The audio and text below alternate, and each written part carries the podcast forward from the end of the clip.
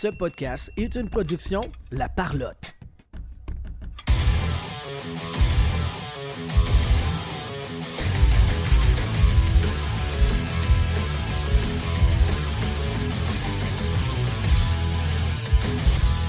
Thanks for joining us, uh, Mr. McLean. My pleasure. Um, we just have a few minutes, so we'll go with the question uh, straight to uh, to the point. Um, first one, you was uh, you was uh, one of the last stand-up goalie in the NHL. When you saw the new generation with Marty Brodeur, Patrick Mhm. Roy, and and this kind of uh, with the butterfly style, did you try to adapt your style? I did. I could, you know, I butterfly was in my arsenal, if you will. Uh, you know, I grew up. Um, my heroes were Jacques Plante and Bernie Parent, so that you know mostly stand up for those for those Mhm. two. But um, but then I had influences like Mike Palmateer, I, where I grew up in Toronto. So so bringing in uh, the butterfly style, I yeah, I, I could butterfly if I had to, Okay. and, or I wanted to. But um, you know, my philosophy was to, to stand up as long as you could and, and force the player to make the first move, really. Okay. And and if I if I needed to react quickly or cover the bottom bottom part of the net, uh, I could butterfly. Yeah. Okay. I want to talk about the save. Okay. right? that was so amazing. Yeah. What went through your head when you did that amazing? Well, um, we were taught as kids, you Yeah. know, coming up, uh, the two pad slide or the two pad stack was was part of uh, your arsenal as well Yeah, as part of your move. So it was something that we used. It was kind of a desperation move because it was your last uh, option um, after uh, you know cutting the angles down and and, Yeah. and uh, having to get over as quickly as you can. And of course, it's meant to cover the lower part of the net um, and it's just a reaction save, and and the save uh, against Calgary was was exactly that. It was pretty much a three on one with yeah. uh, Theo Fleury was was the puck carrier and being as nifty as he he was and and he had options of shooting the puck which he did earlier in the game and actually scored between my legs Okay. um, so you're thinking about that as well, and then and then uh, you know the options to drop it back or pass it across, and and Jyrki Lumme, I believe, was the the defenseman at the time.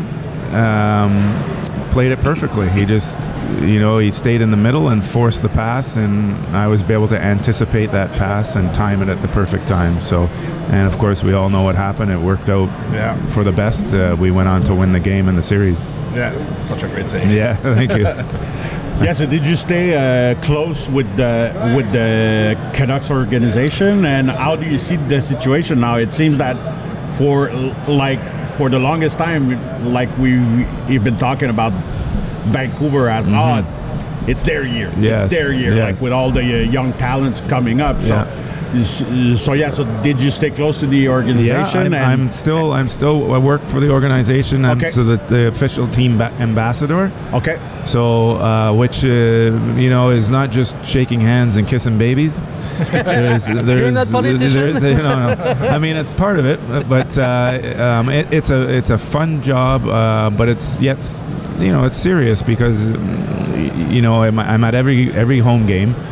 Um, I don't watch a lot of it because I'm doing my thing within corp- the corporate side of it, and of course the uh, the season ticket the holders and and what happens. But you're, you're collecting information, so so you're getting feedback from them um, on the other side of, of the business, not not the, the you know the, the Yeah. stuff that's on the ice. You're, you know the, the, the the corporate side of it of what they can do better with this and this and this and that.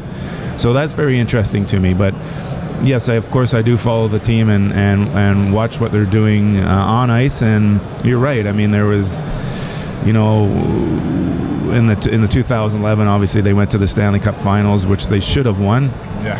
Which was very disappointing, obviously.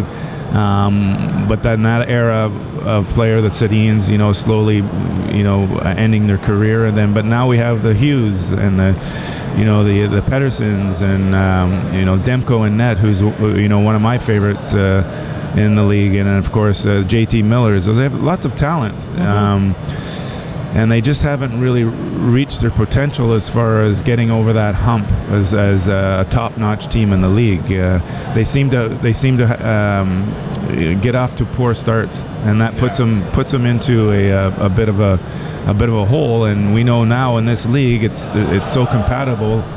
Uh, it's tough to get out of that.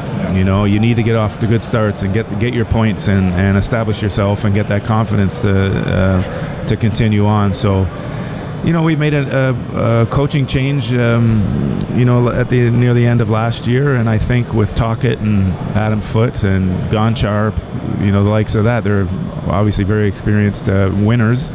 You know, they've won uh, multiple Stanley Cups between the three of them, and and we're we're you know obviously very good hockey players back in their day. So uh, I think uh, it's a it's a good move. You know, Bruce Boudreau when he was there did he did well for the team. You know, he, I think it's what they needed at the time a little different personality, and they went on a fantastic run.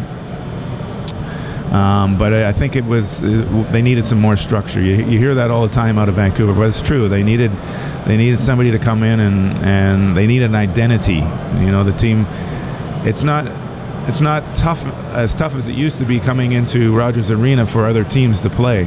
I Yeah. mean, it's it's they, they need to establish themselves and make it tough for teams coming into into Vancouver to play. So I think they're on the right track. Excellent. Uh, Vancouver was uh, is um, uh, you, you have uh, Émilie Castonguay. Um, The uh, GM? ouais, uh, assistant G- The uh, co-GM is co-G- Émilie Castonguay. Oh yes, Ouais. yes, yes. It's the first uh, Woman, girl to have this kind of job Yeah. in the NHL.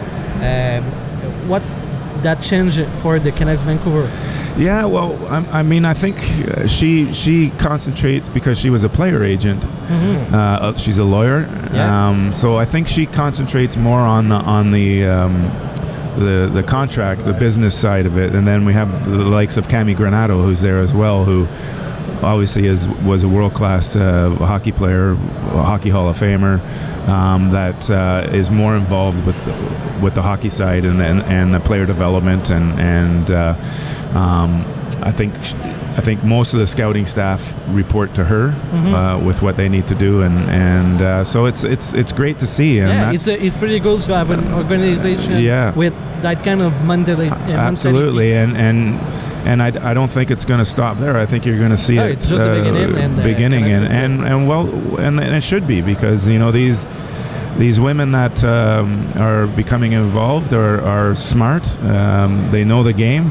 Um, like I said. Um, Especially the ones that have played the game are, are very good at it, and you're seeing it now on, on TV telecasts and radio telecasts, and, Yeah. and they have very very good insight on the game, and it's uh, it's uh, enjoyable to listen to or to watch on TV. Yeah, they have another way to see the game that men Abs- don't have. so- Absolutely, and and and different. they and they bring something different, but they also are are their hockey intelligence Oh, is very good. Yeah. So yeah, Thank you, Mr. McLean. Thank thank you. you very Pleasure, much. Pleasure to be here.